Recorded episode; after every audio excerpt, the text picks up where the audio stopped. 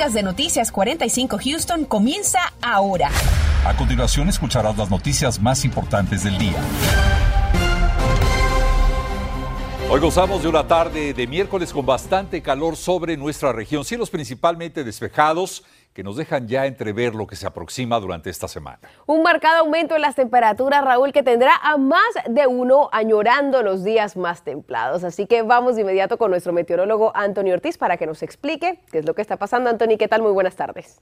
Muy buenas tardes compañeros. Bueno, en la dirección del viento ahora está llegando desde el sur sureste y esto añade más humedad desde el centro del Golfo de México, por eso la temperatura durante los próximos días aumentará poco a poco hasta alcanzar los 90 grados en la ciudad de Houston, así que tendremos temperaturas bastante calurosas sobre nuestra región, así que vayan preparándose para este patrón de tiempo que va a continuar durante los próximos días aquí en la región de Houston. Por el momento allá afuera solamente se mantiene esa temperatura en 80 grados, pero hay algo de humedad, aunque se mantiene bastante baja, pero con el viento predominando es del sur, obviamente las temperaturas, como les decía, aumentarán. Además de esto, un cielo completamente despejado allá afuera, así que si usted va a hacer alguna actividad fuera de casa, tal vez sea pasear el perro, pero también hacer algún ejercicio, tenga mucha precaución porque los rayos ultravioletas se mantienen bastante fuertes y es momento obviamente de usar ese protector solar. Además de esto, tal vez algunas gafas de lentes de sol, obviamente manténgase muy bien protegido. Más adelante hablaremos en detalle de la oportunidad de lluvia que estará llegando a nuestra región y que se mantiene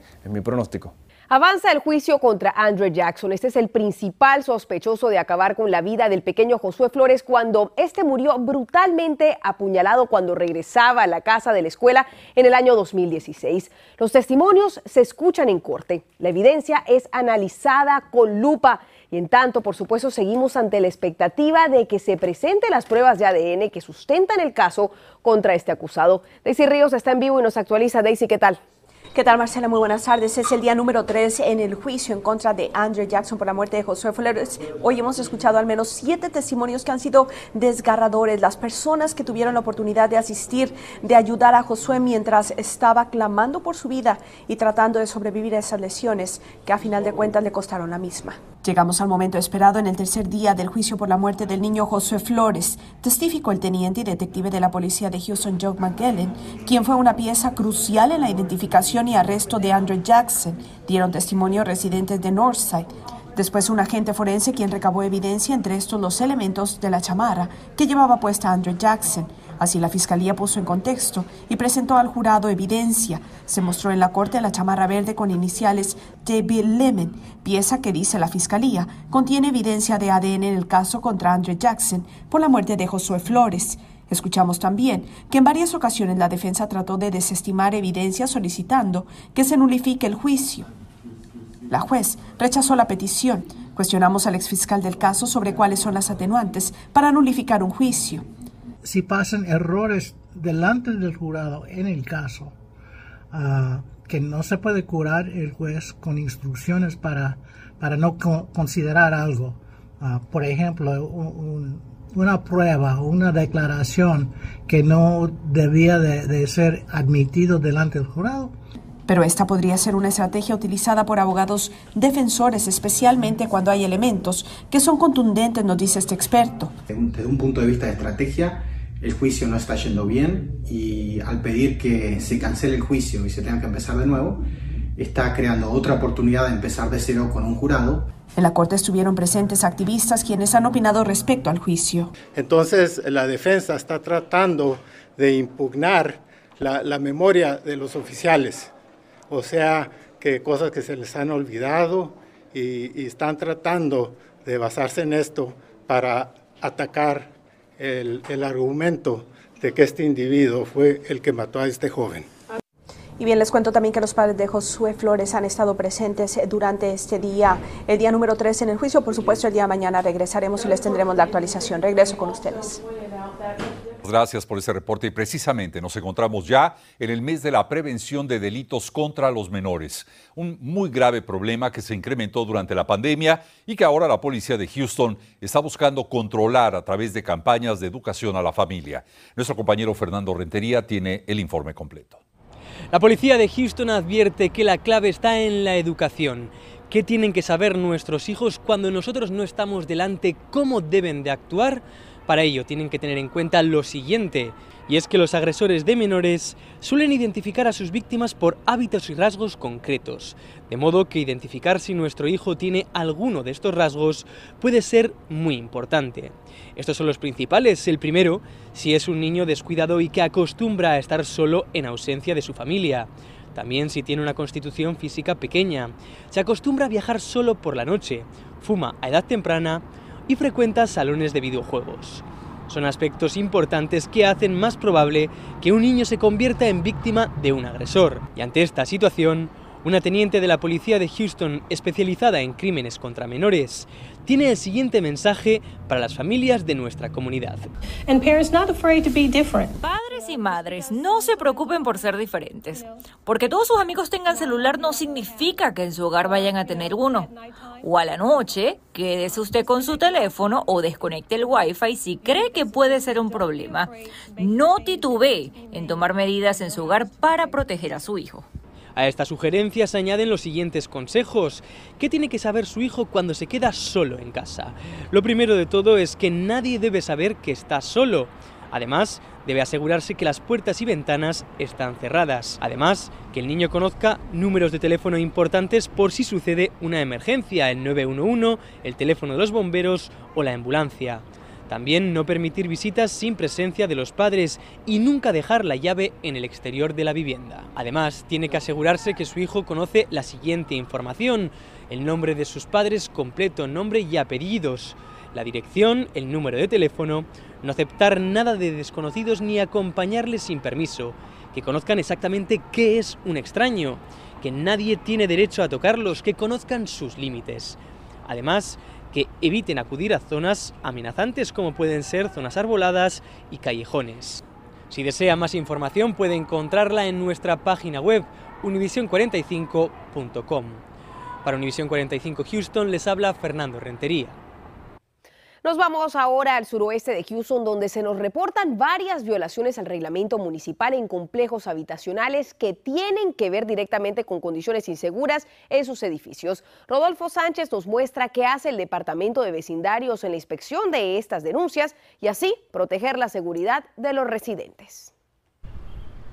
Me encuentro en este complejo de departamentos en el suroeste de la ciudad de Houston que tiene varias violaciones al reglamento municipal. Por ejemplo, Aquí, como podemos ver, este techo del estacionamiento exterior está prácticamente caído y además de esta falla hay muchas otras en este mismo complejo habitacional. Así que para esto vamos a escuchar a Verónica Hernández, quien trabaja en el Departamento de Vecindarios de la ciudad.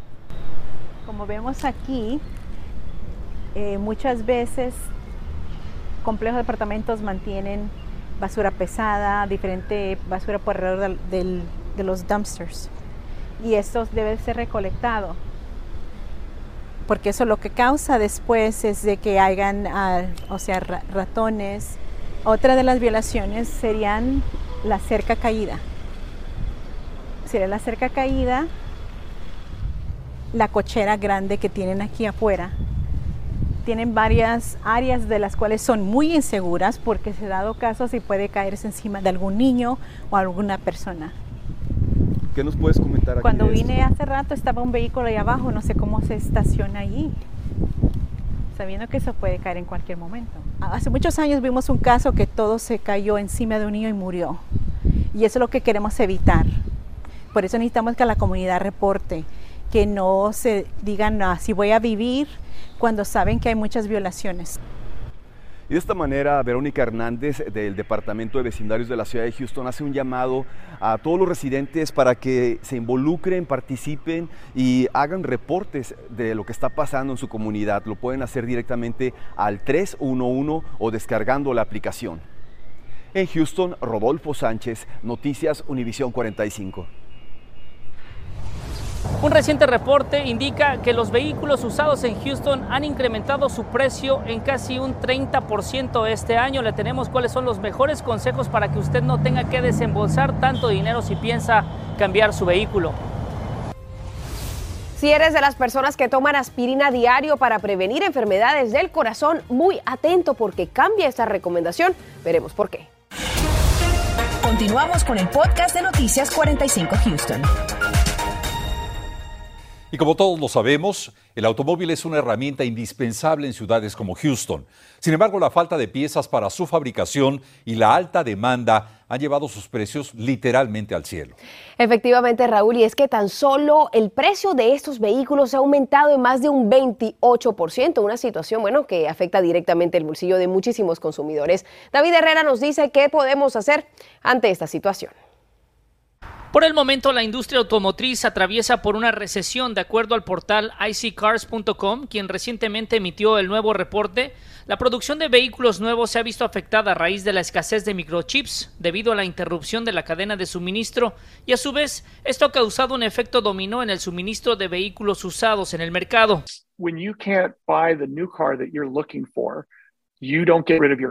Cuando alguien no puede adquirir el vehículo nuevo que está buscando, no se deshace de su auto actual. De esta manera, no está aportando al mercado de autos usados. En pocas palabras, no hay suficiente inventario. Es por ello que quien está buscando un nuevo vehículo está pagando más. Mina es gerente de cuatro lotes de autos usados en Houston y él ha visto el impacto que ha generado esta demanda.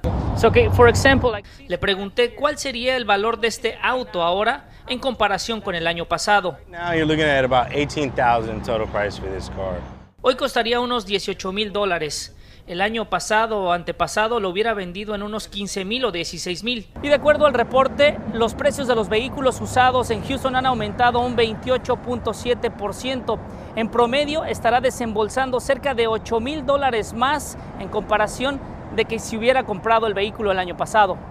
Es por ello que le recomiendan que si tiene un vehículo que no usa tanto y pensaba venderlo, ahora es el mejor momento para hacerlo. Pero si pensaba cambiarlo por otro, lo mejor es aguantar lo más que pueda, aunque tenga que hacerle algunas reparaciones. Uh, si tiene un contrato de arrendamiento con opción a compra, posiblemente es un buen momento para quedarse con él. También le recomiendan comparar precios entre vehículos nuevos y usados. Si no es mucha la diferencia, opte por el nuevo. Es posible que la cadena de suministro se regularice hasta finales del 2022 y con ello los precios de los vehículos. David Herrera, Noticias Univisión 45. El aprendizaje del inglés es fundamental para el desarrollo de nuestros pequeños. En algunas ocasiones ingresan a la escuela sin el dominio adecuado del idioma y por esa razón es tan importante que logren avanzar e incorporarlo a su vida. Vamos a enlazarnos con Gabriela Sánchez Soto, investigadora del Consorcio Educacional de Houston en la Universidad Rice, para que nos explique sobre un nuevo estudio que aborda este tema. Gabriela, bienvenida. Te pregunto, ¿qué hace exitoso un programa de aprendizaje del inglés? Muchas gracias, gracias por invitarnos a hablar sobre esta investigación. Pues lo que sabemos en este proyecto es básicamente nos enfocamos en entender qué es lo que hace que los estudiantes sean capaces de pasar a estudiar en inglés después de estar aprendiendo inglés en la primaria. Lo que vemos es que independientemente del tipo de programa que las escuelas tengan, la consistencia es lo que hace que los estudiantes sean exitosos. Es decir, si los estudiantes en la primaria están en un programa de diferente tipo para aprender inglés. La idea es que se mantengan en él, que asistan, que sean consistentes y esos son los estudiantes que han obtenido más éxito en nuestro estudio. Gabriela, muchos padres piensan que la mejor forma de que sus hijos aprendan inglés es dejarles de hablar español en la casa. ¿Qué hay de cierto de esto? Qué interesante que menciones esto. Una de las cosas que encontramos en este estudio es precisamente que los programas que fomentan el idioma materno, el español específicamente, son los programas que han demostrado mayor éxito. Es decir, que los padres pueden quitarse de esa preocupación. Yo les, eh, lo, que nosotros podemos decirles gracias a este estudio es que los estudiantes que se mantuvieron de nuevo consistentes en su programa aprendiendo inglés y que, y que entraron en programas que incorporaban a la lengua materna, en este caso el español, les ayudaron a llegar a tener más éxito más rápido, es decir, a poder tomar sus cursos en inglés antes que otros estudiantes. Gabriela, para los niños más grandes puede incluso haber un desafío superior. ¿Qué se puede hacer para procurar un mejor aprendizaje del inglés? Esto desde la casa, pero también trabajando de la mano con los educadores en las diferentes escuelas. Es un, muy buen punto. Específicamente creo que las escuelas aquí en Houston, por ejemplo, están haciendo un gran esfuerzo para tratar de ofrecer a los estudiantes el mejor programa posible para que logren acceder a todas estas habilidades necesarias que les ayuden en la escuela secundaria, en la escuela preparatoria e incluso más adelante. Lo que nosotros sabemos es que entre más pronto se intervenga, mejor. No cabe duda de que la constancia es clave para el buen desarrollo del aprendizaje. Gabriela, muchísimas gracias por tu tiempo. No, de nada, nos da mucho gusto eh, poder hablar con ustedes de este estudio tan importante. Estás escuchando el podcast de Noticias 45 Houston.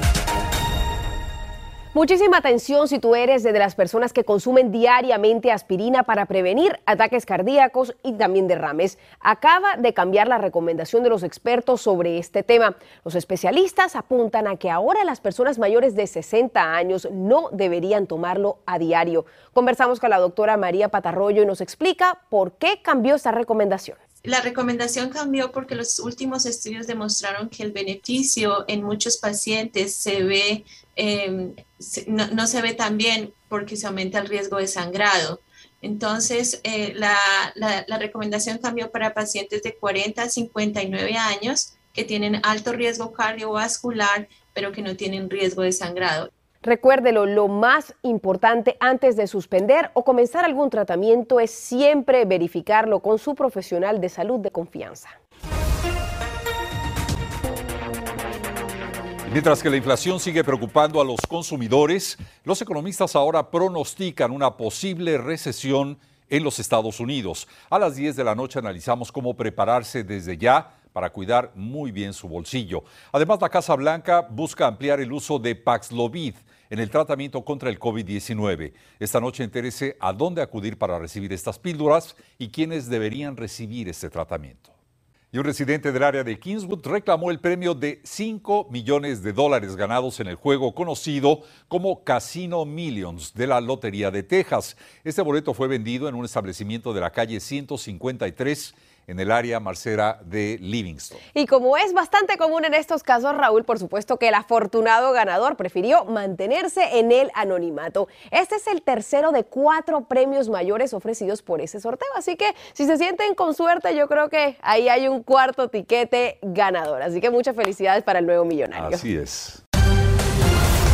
Gracias por escuchar el podcast de Noticias 45 Houston. Puedes descubrir otros podcasts de Univision en la aplicación de Euforia o en univision.com diagonal podcast.